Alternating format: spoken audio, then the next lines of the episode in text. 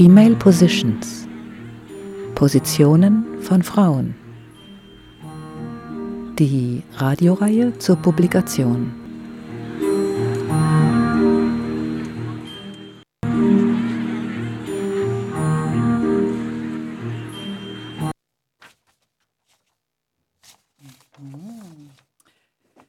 Herzlich willkommen beim Making of Female Positions am 22. April 2022 auf Radio Froh 105,0 MHz.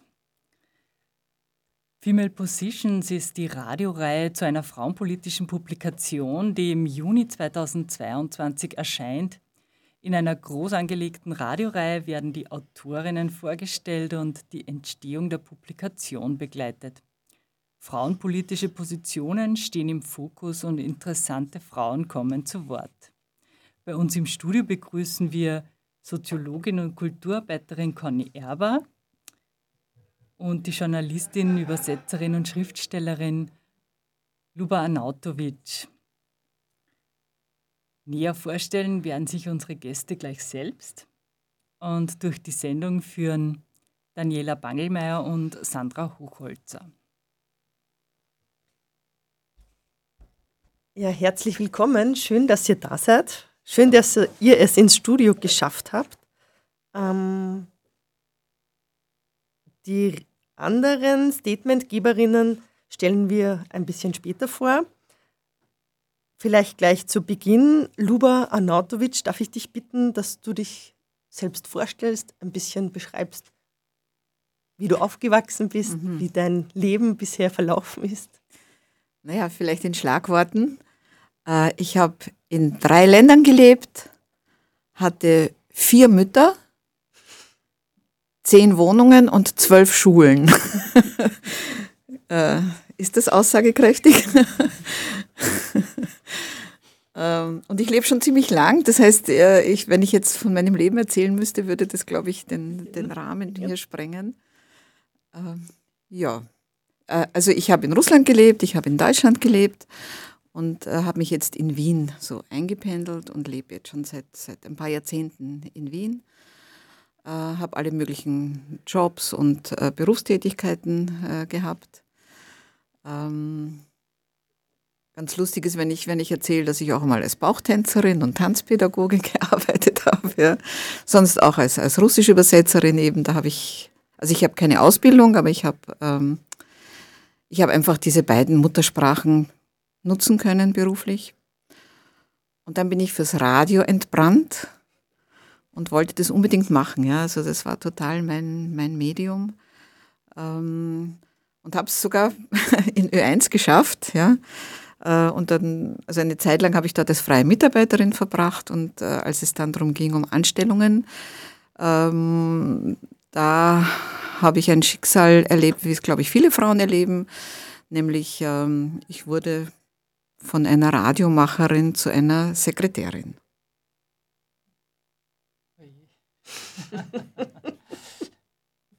Gemacht.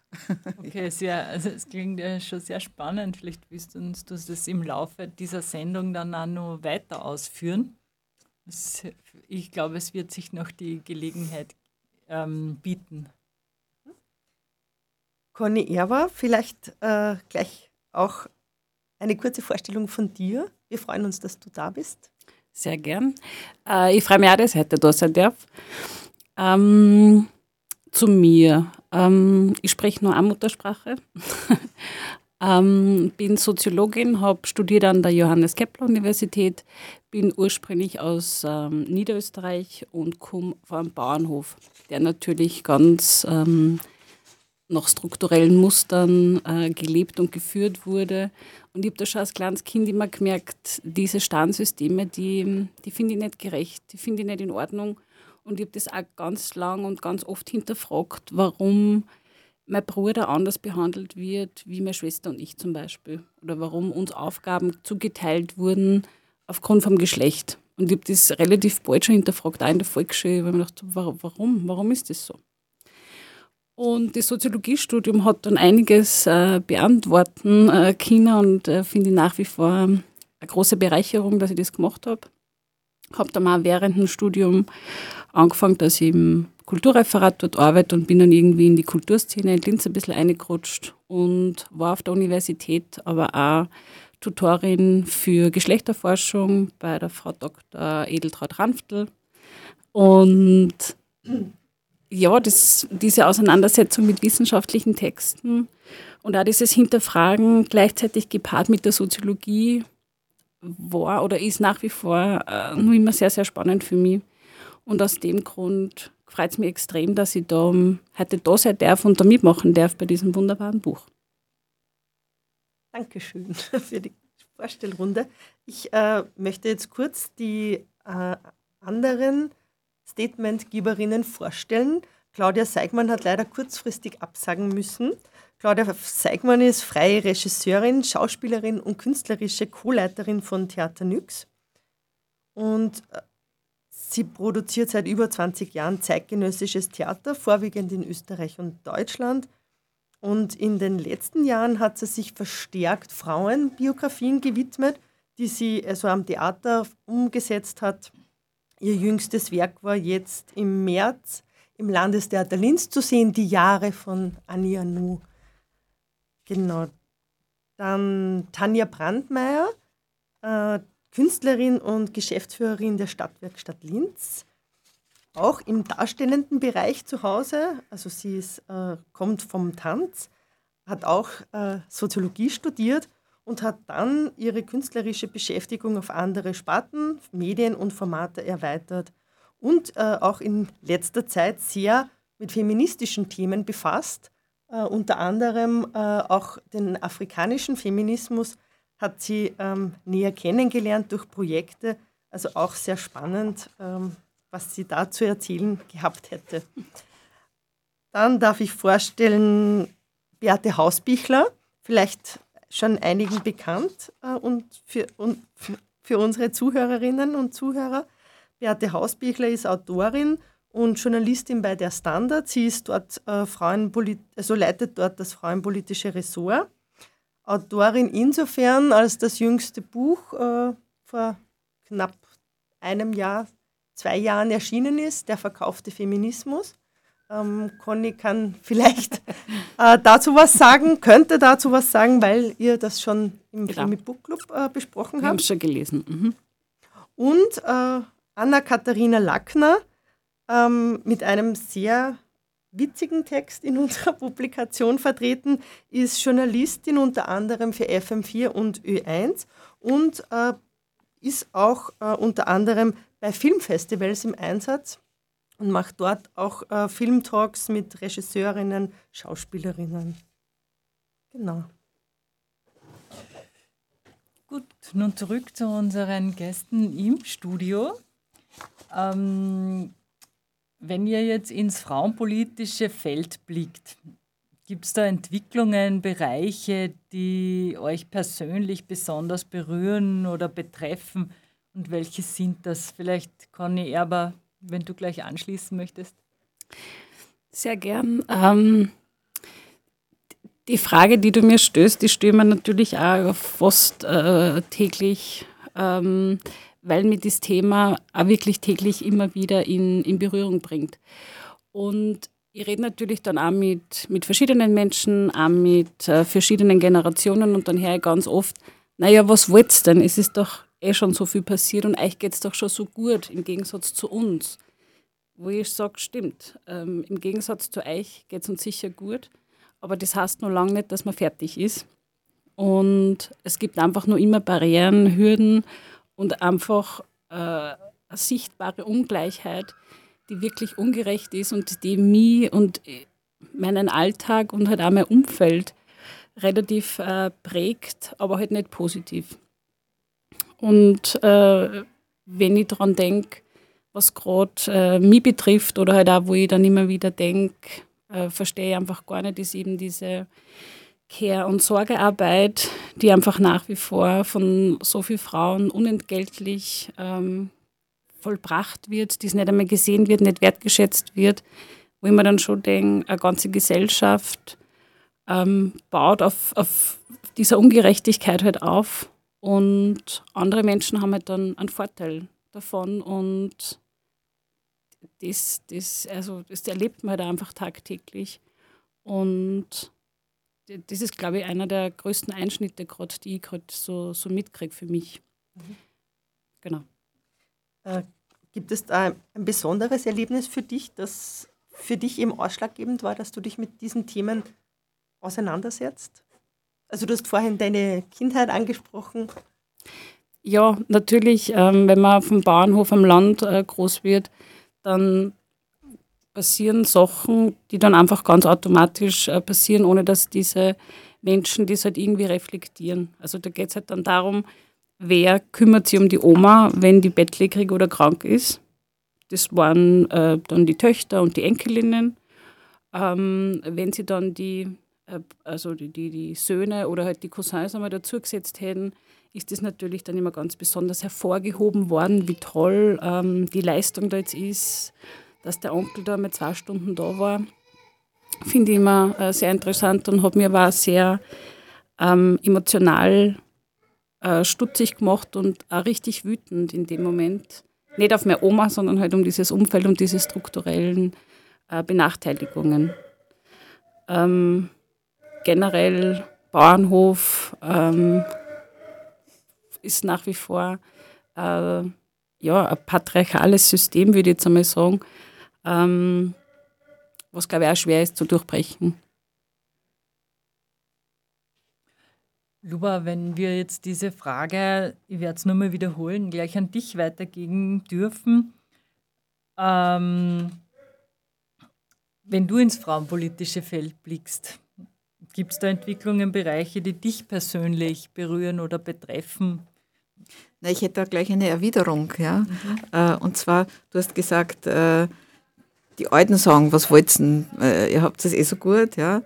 Ähm, ich erlebe es oft umgekehrt, nämlich dass meine Generation äh, sagt, ähm, die Jungen tun mir leid, ja, weil äh, irgendwie die checken das nicht, was wir damals gecheckt haben, ja, also in den 70ern, ich bin in den, also ein ja. Kind der 70er Jahre, ja. Ähm, ich meine, es ist nicht alles gut gelaufen damals, ja. Also, äh, aber wir haben, wir selber persönlich haben das Gefühl gehabt, es findet gerade eine Entwicklung statt, ja. ja? Also es ist äh, eine Bewegung, ja, also in, in, in eine wahrhaftig im Wortsinn eine Bewegung. Ähm, und wenn ich jetzt mit meiner Tochter ja, spreche, dann sagt er, geh Mama, du hast immer nur ein Thema, ja, das ist längst passé. Es ist heute, es sind andere Zeiten, ja. Also im, im, Beruf, ich kann das erreichen, was ich möchte, ja. Und ich sehe aber diese ganzen äh, Dinge, ja, die, die äh, ihr auch begegnen. Ja, ich warte jetzt drauf, also ich weiß nicht, ob sie jemals Kinder haben wird, aber äh, ich würde sagen, in dem Moment, wo da ein Kind ist, ist es aus, ist es aus mit, mit der Herrlichkeit, ja ich stimme da komplett zu. Also, das habe ich auch gemeint mit, man ist noch lange nicht fertig. Und äh, viele Frauen äh, in meinem persönlichen Umfeld glauben halt wirklich, wir sind, wir sind emanzipiert oder wir sind gleich, äh, wir, wir, wir können alles schaffen und es darf so sein. Und ich merke dann aber auch, wenn es dann alle Kinder kriegen, okay, nein, es ist, es ist total ungleich und es ist, wir sind noch lange nicht dort, wo wir eigentlich hinwollen. Also äh, sicher genauso, ja. Luba, du hast gesagt, wenn deine Tochter zu dir sagt, Mama, du hast immer nur ein Thema, welches ist es? Naja, äh, Frauen. Emanzipation, ja. oder also Gleichberechtigung, ja. Das ist, äh, also ich rede nicht die ganze Zeit davon. Also, Aber wenn ich zum Beispiel, äh, wenn sie mir erzählt, sie kriegt jetzt da irgendwie äh, sie steigt jetzt auf in, ihrem, in ihrer Firma, ja, und äh, dann frage ich einfach nach, ja, wer hat dort welche Posten, ja, also bis wohin schaffen es denn die Frauen? Und ab wo gibt es nur noch die Männer, ja, dann ist sie empört, ja, dann, dann äh, sagt sie, das ist doch überhaupt, das ist doch überhaupt äh, kein Kriterium, ja, und wenn ich das will, dann schaffe ich das auch, aber vielleicht will ich das ja gar nicht so, und dann, ja, dann stehe ich halt da, ja, mit meinen 70er Jahren altmodisch, äh, ja. Aber das ist ja dann gar nicht, also das finde ich auch spannend, das ist ja gar nicht altmodisch, sondern man schaut halt dann genau hin und äh, viele Leute finden halt dann diese Fragen unangenehm. Und das finde ich dann super, wenn dann wer sagt, ja, aber schaut doch nochmal genauer hin und es darf unangenehm sein, genau wenn es um diese Fragen geht. Also ich finde das klasse. In eurer in euren Erlebnissen und in eurer Vergangenheit, äh, die da eure Positionen geprägt haben, gibt es da Schlüsselerlebnisse in diesem Zusammenhang oder Vorbilder? Negative, positive? Wie auch immer. naja, negative gibt es eine ganze Menge. Ja.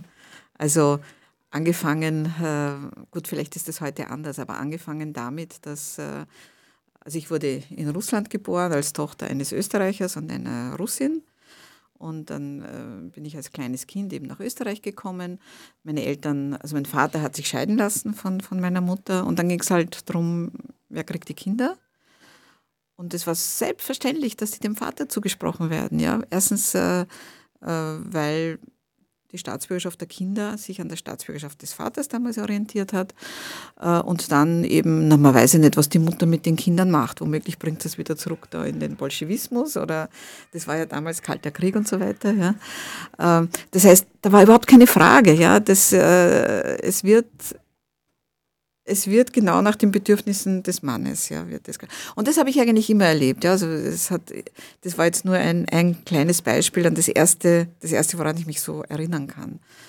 Äh, und dann ging es halt weiter, ja. Es ist immer, wenn es darum geht, wer kriegt den Job, äh, wer kriegt das Geld, äh, ist die Sache klar. In dieser Rechtslage hat sich dann 1975 genau was geändert weil ich bin nur 1974 geboren und da war es auch noch so. Ich bin in München in Deutschland geboren, meine Mama ist aus Bayern und ich war aber auch automatisch Österreicherin. Und ab 1975 hat sich diese Rechtslage aber dann verändert. Also ab 75 wäre ich dann schon, hätte ich schon die Staatsbürgerschaft meiner Mutter automatisch gehabt. Ja. Aber da, das sind halt alles sehr weite Wege, die da beschritten wurden. Ja, aber indem man das dann weiß, auch als Aufwachsende, äh, wie gespielt wird, ja, das sind dann schon die Sachen, die, die man erst einmal für gegeben nimmt, für normal, ja, für so ist das, so ist das, ist es zugerichtet in, in unserer Welt. Ja. Bin sprachlos.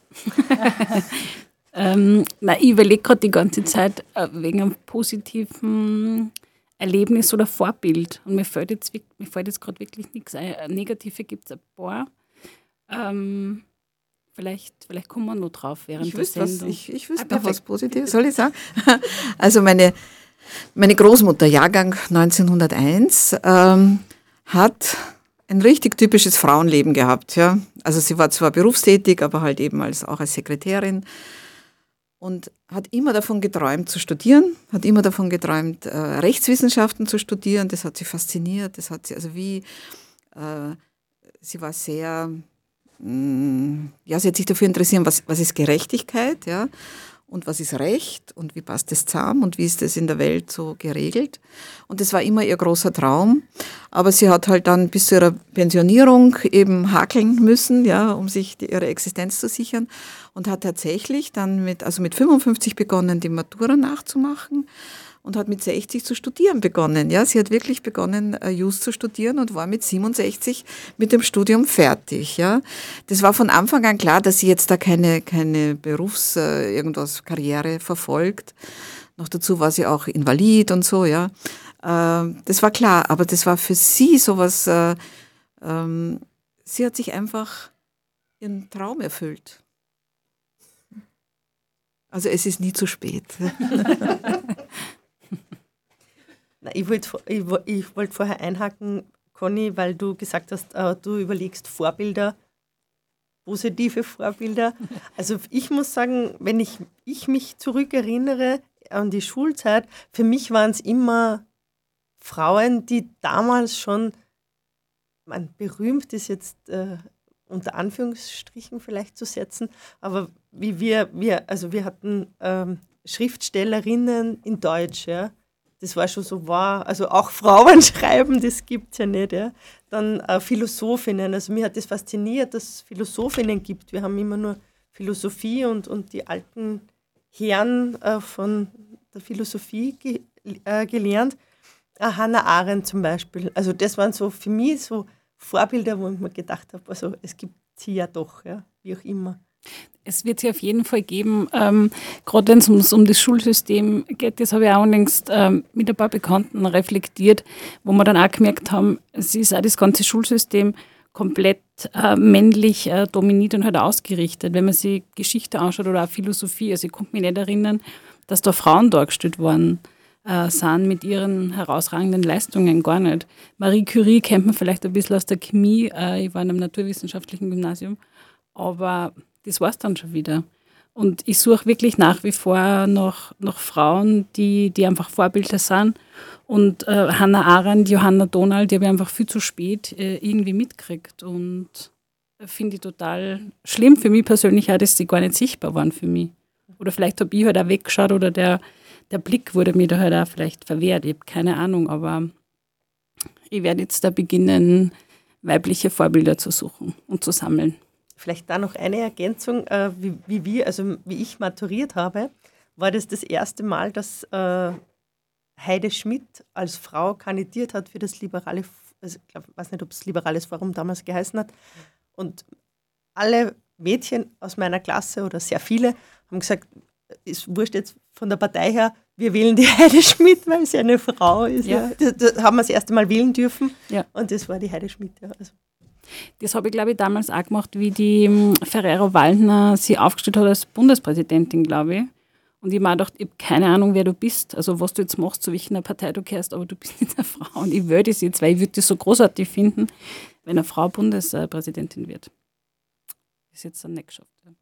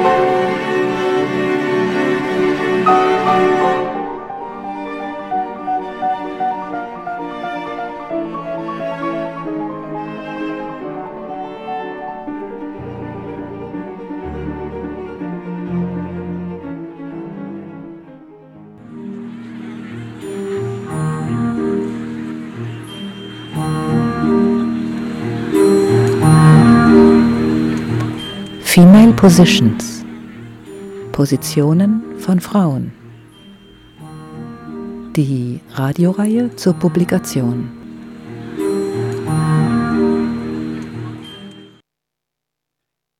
Heute bei uns zu Gast im Studio sind Soziologin und Kulturarbeiterin Conny Erber und die Journalistin, Übersetzerin und Schriftstellerin Luba Anautovic. Und an genau dieser Stelle möchte ich jetzt nochmal dir, Luba, gleich das Wort geben.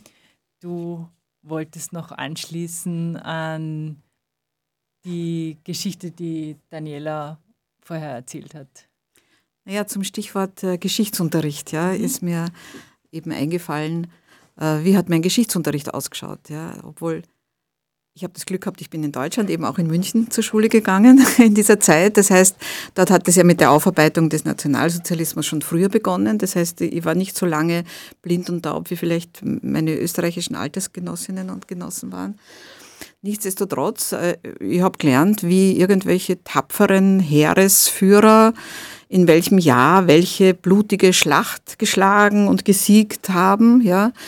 Ähm, ich habe nichts gehört von irgendwelchen tapferen Frauen, die ja auch in diesen Kriegszeiten gelebt haben und äh, äh, ja, das ganze Übrige geleistet haben. Ja.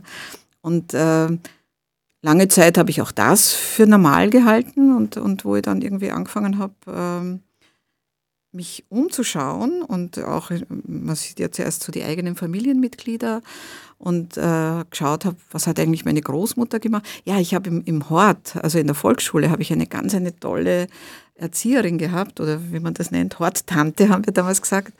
Äh, und das war so eine glühende äh, Sozialdemokratin und die hat uns, wir haben damals im Karl-Marx-Hof gewohnt in Wien, in einem riesigen Gemeindebau und die hat uns immer geführt und gezeigt, wo die, wo die äh, von der, äh, also die, die, die, Feinde hineingeschossen haben in diesen, äh, de, haben sie zum ersten Mal eine zivile, ein ziviles Gebäude beschossen, ja, einen, und hat uns genau gezeigt, wo da das Loch war und hat uns Bilder gezeigt. Und sie hat uns erzählt, wie das Leben damals ausgeschaut hat. Angefangen, was die Leute angehabt haben, was sie gegessen haben, wie die Wohnungen ausgeschaut haben, wie viele Kinder da waren, wie es in der Waschküche war, ja, äh, Ausspeisungen und so weiter. Das heißt, wir haben uns das bildlich vorstellen können.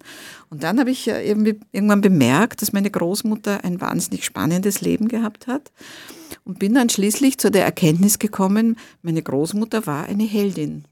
Und das war irgendwie dann auch das Thema meines ersten Romans. Also der erste Roman im Verborgenen, da geht es um das Leben meiner Großmutter. Vielleicht, vielleicht ist es dann, also wenn du sagst, wenn man sich in die Familienreihen äh, umsieht, dann erkennt man ganz viele Heldinnen. Ähm, nachdem ja dann die Geschichte oft von Männern geschrieben wird, fokussieren sie sich ja dann natürlich auf Männer.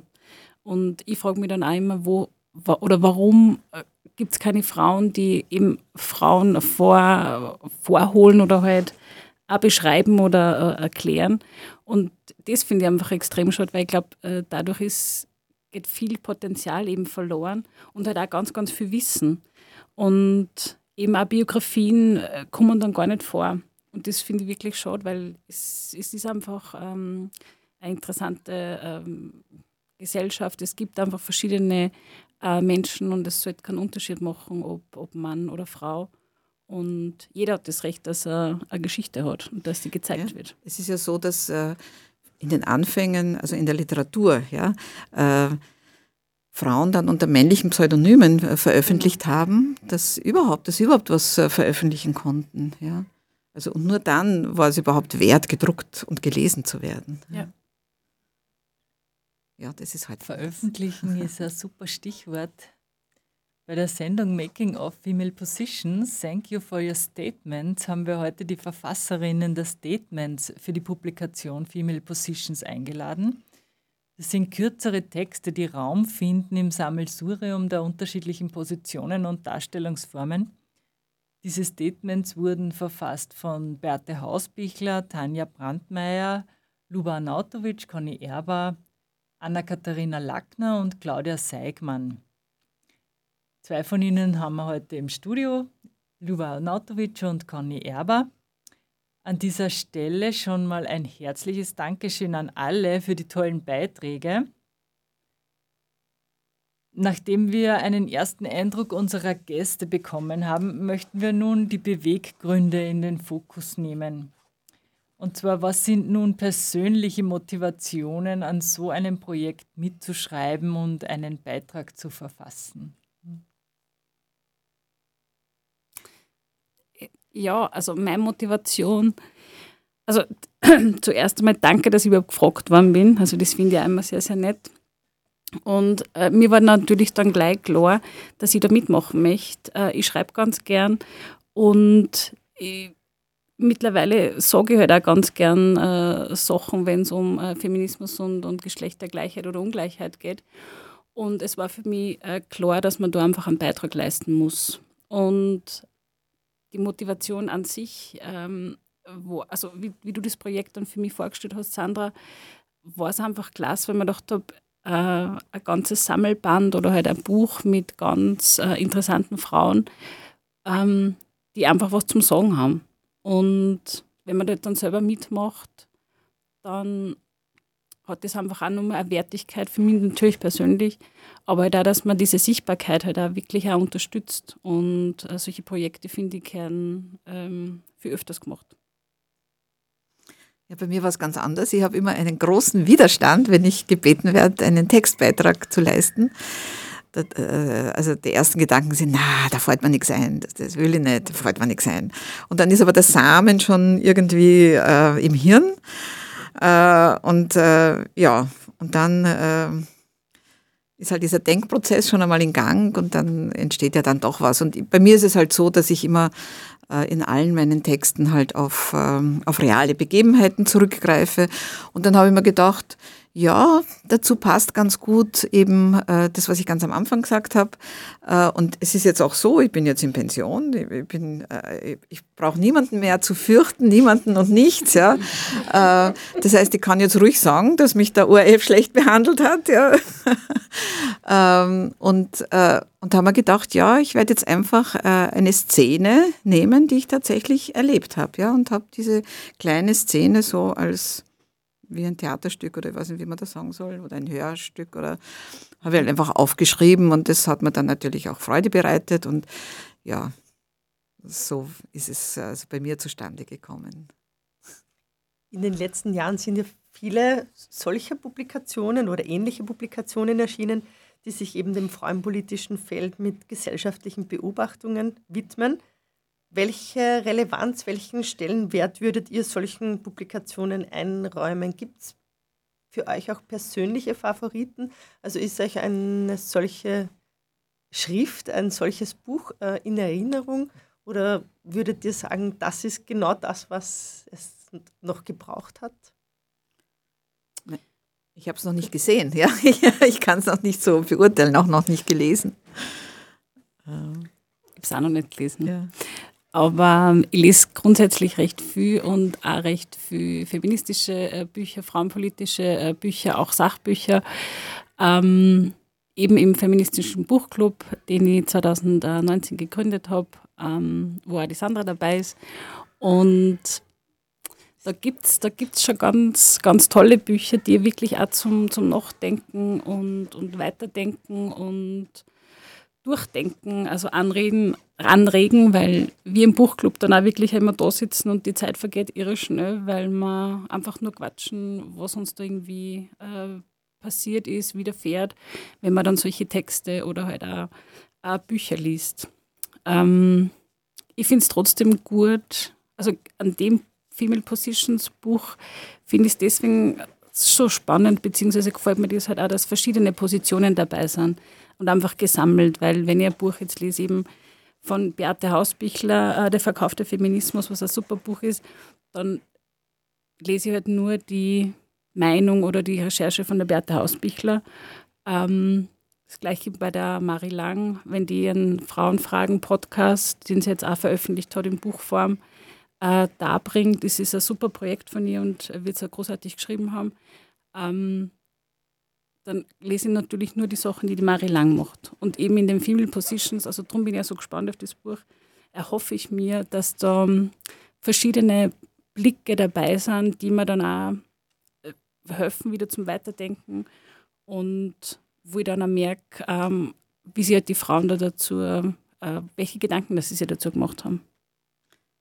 Ja, äh, ich hab, mir ist jetzt bei dieser Frage ist mir jetzt eingefallen, die Bell Hooks, ja, äh, die, äh, die ich deshalb so gern äh, gelesen habe, weil sie mich wirklich, sie hat es jetzt geschafft, äh, mich irgendwie einzubremsen, weil man ist ja trotzdem, auch wenn man mit Frauenpolitik und so weiter, man, man hat also bestimmte Vorstellungen und dann kommt jemand daher und, und dann bremst man sich ein und denkt sich, hoppala, ja. Also ich habe ein Buch von ihr gelesen, da ging es um, um Klassen und dass eigentlich auch äh, alle Diskussionen um äh, auch Feminismus, auch äh, äh, Rassismus und, und, und also diese ganzen Themen, die uns jetzt da gerade beschäftigen, ja, ähm, dass das oft, also sie vertritt die Ansicht, dass das so äh, äh, eine, ein, eine Oberfläche ist und dass darunter, ja, das, was alle eigentlich, also die, diese Wurzel, die drunter liegt, ist eigentlich immer noch diese alte Klassendiskussion. Ja. Also wir sollten uns viel mehr, und das, da wird uns aber oft der Mund verboten. Also wir dürfen über Feminismus reden, über Gleichstellung, über Rassismus und wir dürfen Position beziehen. Aber dieses Thema sollen wir nicht äh, angreifen. Und ich finde aber, ähm, dieses äh, äh Menschenrechtsthema ist ein Klassenthema bei uns, ja. Und irgendwie wird uns da, wir werden davon weggescheucht. Und das, darum war das für mich so spannend, dieses Buch zu lesen. Ne. Also dazu möchte ich noch anmerken, äh, weil Conny das so schön zusammengefasst hat. Beate Hausbichler hat zum Beispiel in ihrem Kommentar geschrieben, dass die ganzen Werke, die jetzt erschienen sind, die jetzt erscheinen, insofern schon eine sehr große Wichtigkeit haben, weil sie Stück für Stück ein bisschen mehr aufmachen, in welche Richtung auch immer, aber man lernt dazu und so weitet sich auch das feministische Blickfeld. Ja. Und auch so wie Luber gesagt hat, spannend ist natürlich der Blick, äh, der Klassenfeminismus im Prinzip, wenn man das so übersetzen möchte.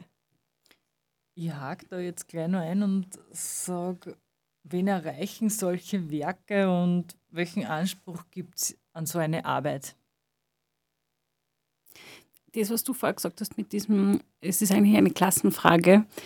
Ähm, je mehr Bücher, das ich lese, ähm, desto mehr komme ich drauf, dass wir in einer Blase herumschweben, ähm, die halt vielleicht für mich halt passt. Ja? Und äh, für mein Umfeld, weil die das mir natürlich auch so selber aussuche und die natürlich auch in meiner Blase herum äh, schwimmen oder sind.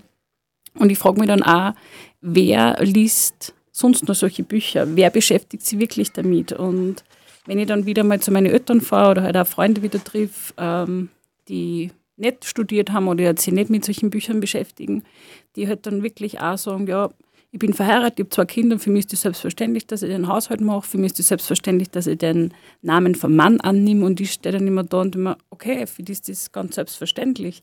Aber in dem Buch und ich und das Buch und warum denn? Und äh, genau. Also ich will überhaupt nicht verurteilen, aber das sind nicht verschiedene Lebensrealitäten. Und meine Lebensrealität ist eine ganz andere, wie eben von einer zweifach äh, Mama am Land beispielsweise.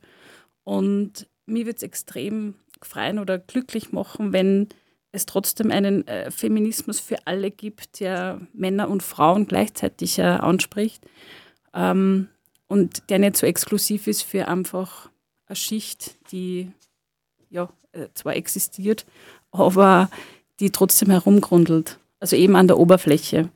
Und ja, der Bücher liest, Bücher schreibt, was total wichtig ist und es ist auch sehr, sehr interessant und, und spannend und wichtig, dass man darüber redet und das halt verbreitet. Aber ich glaube, äh, das, was wir brauchen, äh, ist noch nicht da. Das ist auch ein bisschen ein, ein Motiv für mich, Roman zu schreiben, äh, weil, ähm, weil ich mir denke, dass das in einer, ich will es jetzt nicht unterhaltsam nennen, aber in einer, in einer anderen Form, in einer ähm, nicht wissenschaftliche Publikation, ja, dass da, also ich will jetzt niemanden missionieren oder so, ja, aber ich transportiere natürlich trotzdem äh, etwas mit, wenn ich vom Leben einer Frau erzähle, die heute halt heldenhaft äh, agiert hat, die aber trotzdem jetzt kein Engel ist in dem Sinn, sondern ja, also sie, die hat durchaus auch ihre, ihre grindigen Seiten und so weiter. Das ist mir auch sehr wichtig, ja, weil äh, ich meine, ich brauche nicht so, diese Groschenromane muss ich nicht schreiben, ja, wo alles schwarz und weiß und gut und böse ist, ja. Äh, es ist halt meine Hoffnung, ja, dass äh, vielleicht über, über, über diesen Weg, ja. Also es gibt sicher verschiedene Wege, um äh, vielleicht irgendjemanden berühren zu können. Ja. Das glaube ich auch und ich finde den Ansatz von dir ähm, so genialst, eben, dass man sagt, man schreibt Romane, weil es halt dann andere Menschen vielleicht äh, berührt oder halt auch äh, trifft oder halt sie dann Leute denken, ja, ein Sachbuch mag ich nicht lesen, aber einen Roman, den lese ich gern und das ähm, macht ja trotzdem was. Das, also jeder Podcast, jeder Film, jede Unterhaltung ähm, kann, was, kann was bewirken. Und es gibt, glaube ich, keinen äh, kein, also kein, keinen richtigen Weg oder Lösung, dass man sagt, ja, man schafft es, dass man dann wirklich alle Menschen äh, erreicht oder halt mit diesem Medium dann eine Veränderung bewirkt. Schon allein nicht, dass wir da sitzen, eben Bücher schreiben, ähm, Statements abgeben, leisten wir genauso schon einen Beitrag. Jetzt wäre es halt noch gut, wenn, wenn man in der Schule auch lesen lernen würde und auch lesen würde, aber das wird ja leider immer mehr heruntergefahren. Ähm, wollt ihr nur kurz vielleicht sagen, welche Themen ihr konkret aufgegriffen habt in eurem Beitrag für, das, für die Publikation? Oder soll das noch ein Geheimnis bleiben bis zur Erscheinung? Ich habe es ja eh schon gesagt. Ja, ich habe es noch nicht gesagt, aber es braucht kein Geheimnis bleiben. Es geht genau um das, ähm, dass jeder Mensch äh, auf unterschiedliche Art und Weise einen Beitrag dazu leisten kann. Und ich habe halt auch in meinem Umfeld ganz oft mitgekriegt, äh, wenn ich dann dazu, ja, ich habe einen feministischen Buchclub ähm, gegründet und mich interessiert das Thema stark und ich war eine Tutorin dass man dann gleich in eine Schublade gesteckt wird, ja, du bist ja ein Manze und Feministin und das ist dann immer gleich so negativ und ja, du bist da immer so laut und diskutierst halt voll gern und wo ich mir denke, ja, aber was, was ist da jetzt so, so schlecht dran? Und es gibt äh, aber auch Menschen, die einfach ruhiger sind, die nicht gern lesen, die aber trotzdem auch Beiträge äh, schaffen und äh, Realitäten verändern auf eine Art und Weise. Und genau um das geht es in meinem Statement, dass Menschen gibt, die vielleicht nicht sichtbar sind, die vielleicht leise sind und trotzdem den Feminismus ähm, weiter vorantreiben.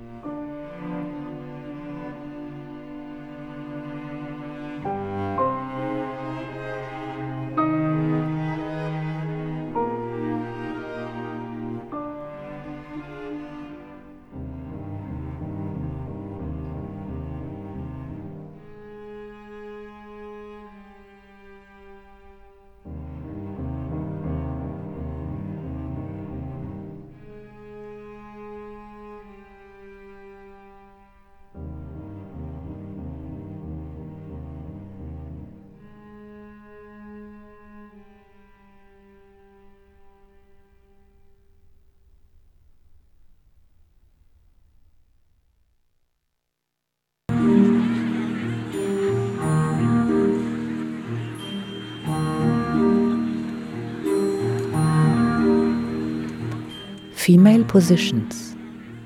Positionen von Frauen. Die Radioreihe zur Publikation.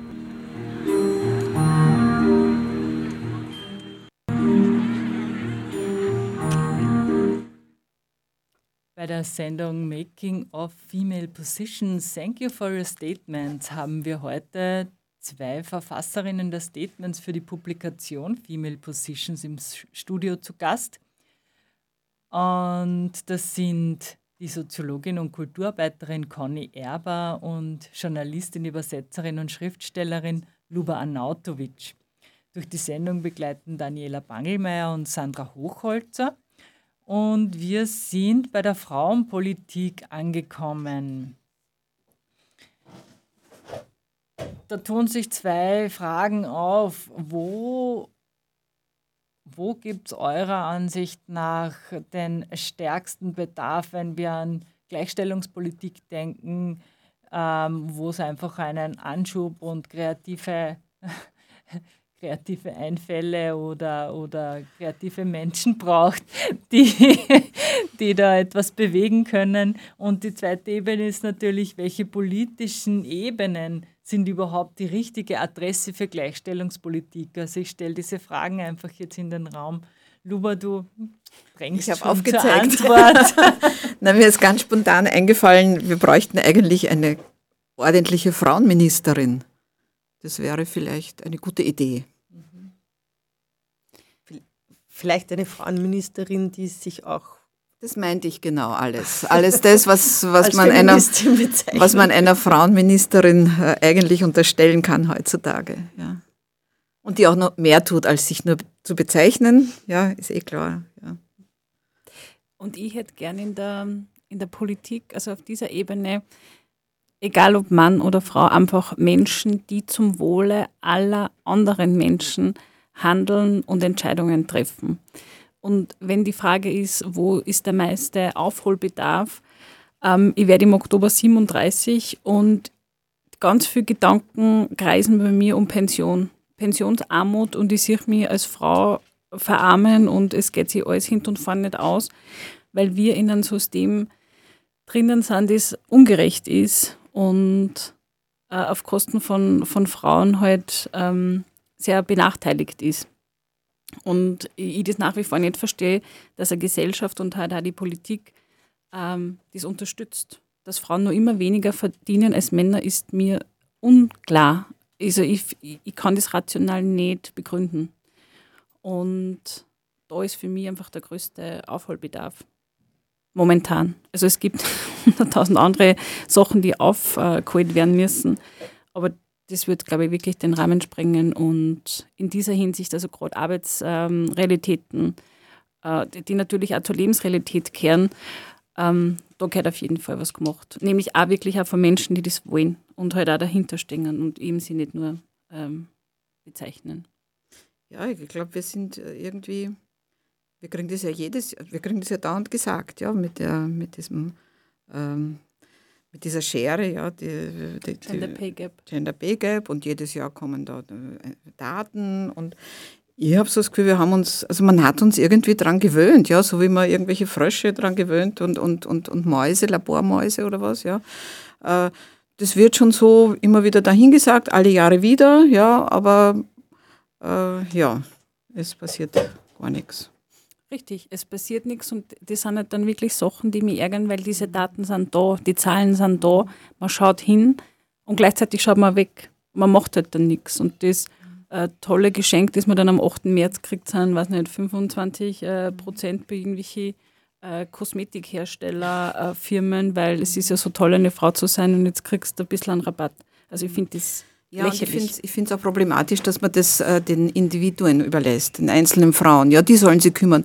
Verlang halt mehr, sei mutig, ja, äh, verhandel ordentlich. Ja, also man schickt da wirklich äh, die Frauen ins Feld, ja, so als Einzelkämpferinnen, anstatt dass sich die Politik äh, dieses Problems annimmt. Stimmt. Abschließend noch eine Frage nach Wünschen und Visionen. Was muss in den nächsten Jahren unbedingt passieren, was ist wichtig für dich und für die nächste Generation? Solidarität.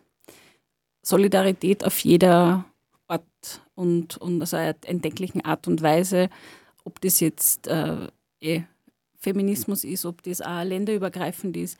Momentan scheitert es ein bisschen an der Solidarität und an einem guten Miteinander. Also ich glaube, jeder Mensch auf dieser Welt will ein gutes Leben haben, egal wie das gute Leben dann äh, schlussendlich ausschaut. Ähm, aber solidarisch sein ist, glaube ich, etwas, was wir wieder lernen müssen, nämlich nicht zu unserem eigenen Vorteil und auch in einem kapitalistischen Wertesystem und äh, Gier und Ausbeutung kommt man jetzt einmal wirklich auf die, auf die Seiten legen und, und solidarisch äh, für ein gemeinsames Miteinander und für eine bessere Welt halt einfach mal zusammenrotten. Ja, das klingt sehr friedlich. Ich weiß nicht, vielleicht braucht es auch noch mehr Kampf oder so, ja, weil äh, pff, ja, wir reden halt immer alle so schön und nett und wir sind nett. äh, ich wüsste jetzt auch nicht, ich meine, ich bin jetzt nicht so eine Vertreterin von Kampf, ja, aber irgendeine Art von, von Druckmitteln sollten wir uns vielleicht doch ausdenken. Bin ich, bin ich auch dafür. Ich habe damals für das Gloss-Magazin von Pangea einen Artikel geschrieben, da ist genau um das gegangen. Äh, laut sein und kämpfen und wo ich dann auch kurz geschrieben habe am Anfang, ich merke, dass ich müde werde.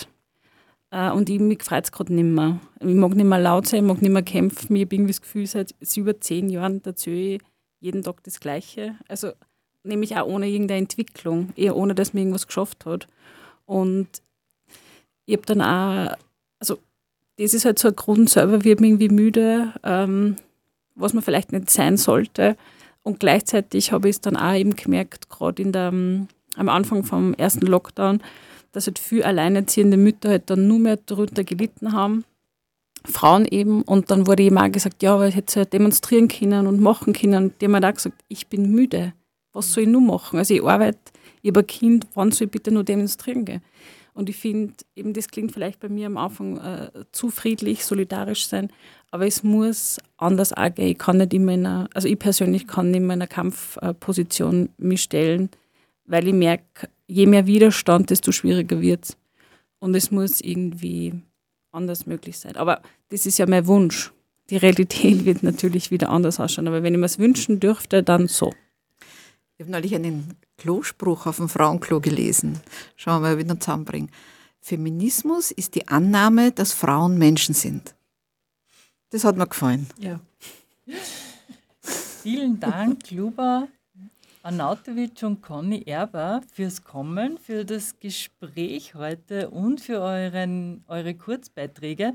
Und an dieser Stelle ähm, auch nochmals vielen Dank für die Kurzbeiträge all jener, die heute nicht da sind. Das sind die Beate Hausbichler, die Tanja Brandmeier, die Anna-Katharina Lackner und die Claudia Seigmann.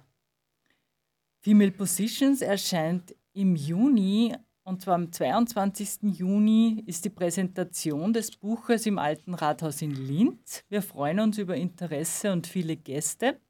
Infos zur Sendereihe gibt es auf www.fro.at. Alle Sendungen sind nachzuhören im Audioarchiv der Freien Radios in Österreich unter cba.fro.at. Und aus dem Studio verabschieden sich Daniela Bangelmeier. Und Sandra Hochholzer.